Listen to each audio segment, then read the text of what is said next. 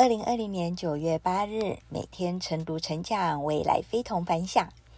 哇哦，又是能量满满的一天！我是克拉拉，今天要跟大家分享的主题是如何处理负能量。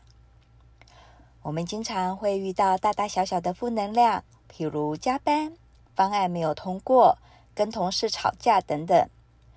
如果总是用笑脸掩饰他们，伪装成内心强大的样子，会不知不觉地增加了我们的心理压力，一旦无力承受，可能整个人都会崩溃掉。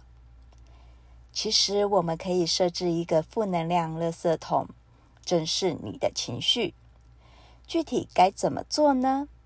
可以把发牢骚、埋怨、吐槽等消极的、不方便和人倾诉的话录成语音，自己听一遍再删掉。